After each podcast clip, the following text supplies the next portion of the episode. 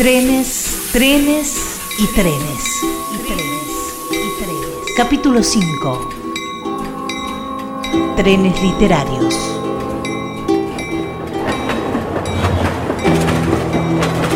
Somos un pueblo ferroviario.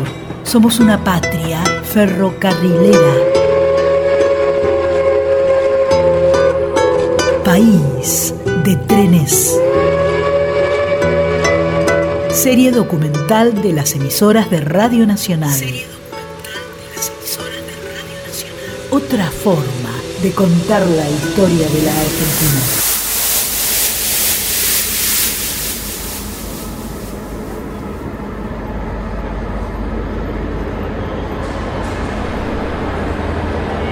Se anuncia a los pasajeros que aquellos que se dirijan al hall central, zona de boleterías, serán testigos de un acto de justicia poética. Repito, hall central, boleterías, justicia poética.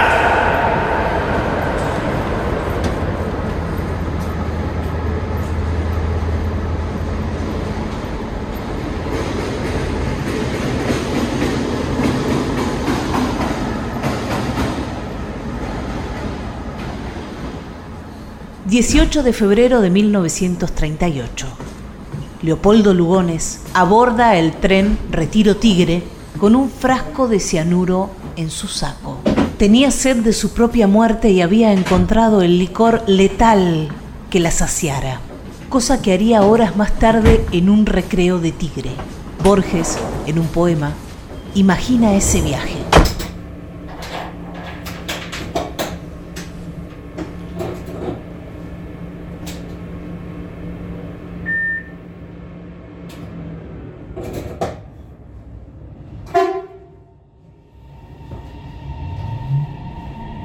Lugones, mirando por la ventanilla del tren las formas que se pierden y pensando que solo lo abruma el deber de traducirlas para siempre en palabras, porque este viaje será el último.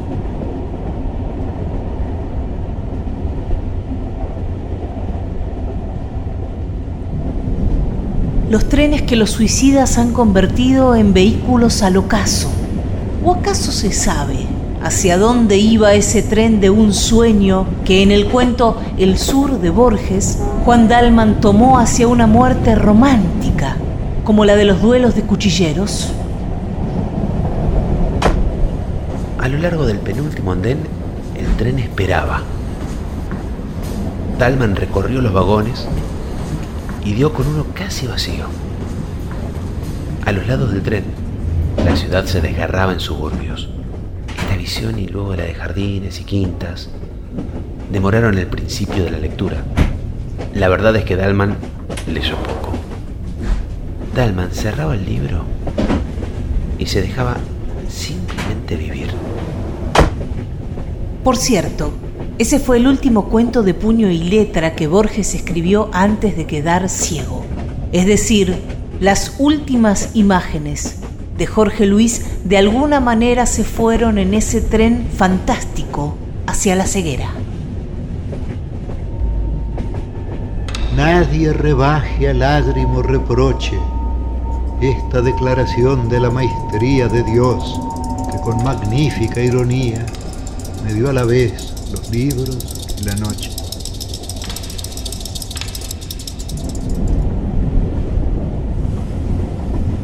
No podemos dejar de evocar los trenes misteriosos que Girondo y Neruda, cuando coincidían en Buenos Aires, se tomaban a ninguna parte. Y codo a codo amanecimos. codo a codo amanecimos. Tomando trenes que no existen. Tomando trenes que no existen. Recordemos que Oliverio ya había escrito los 20 poemas para ser leídos en el tranvía.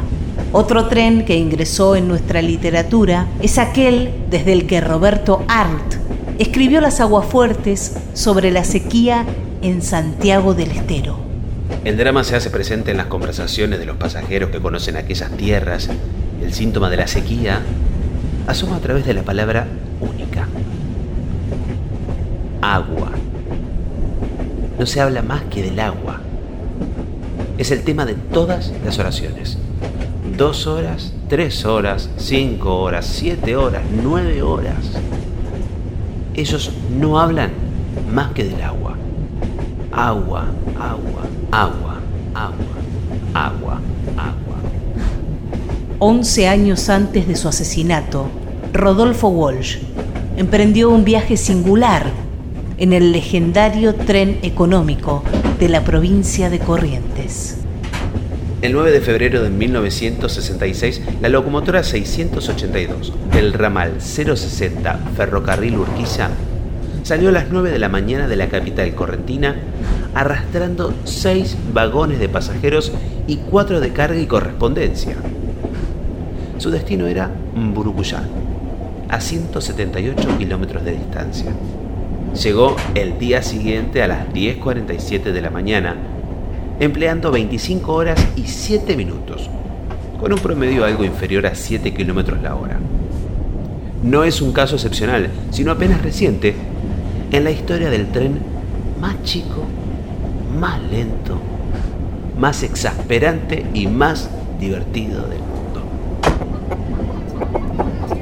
¿Se imaginan al autor de Operación Masacre en esa travesía?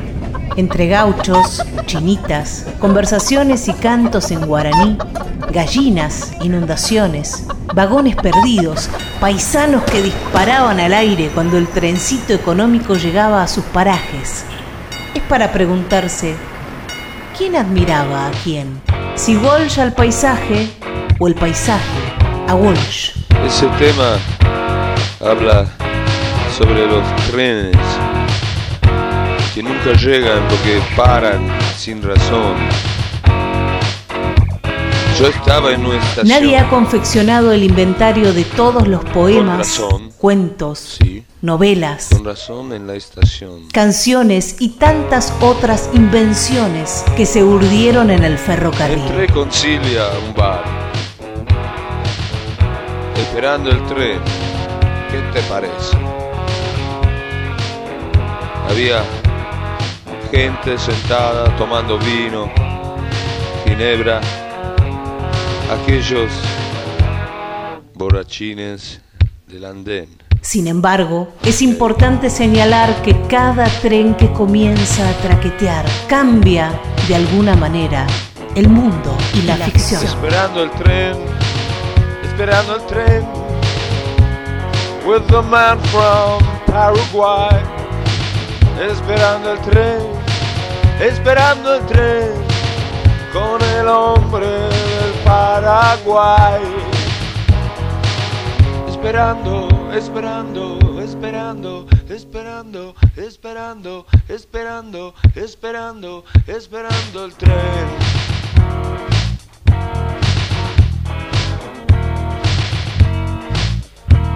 Tardó mucho,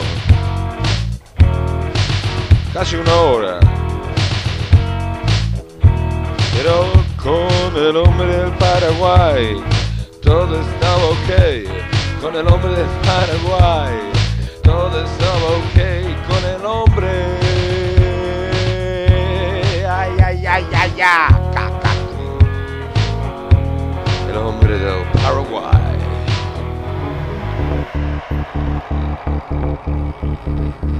Créditos.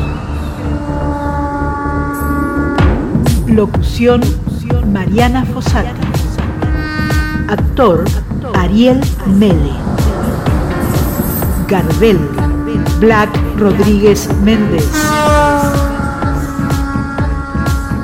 Intervención artística y puesta en oreja Cristian Brennan.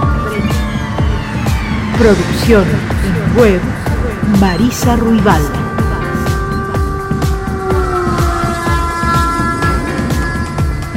Guión Pedro Patzer.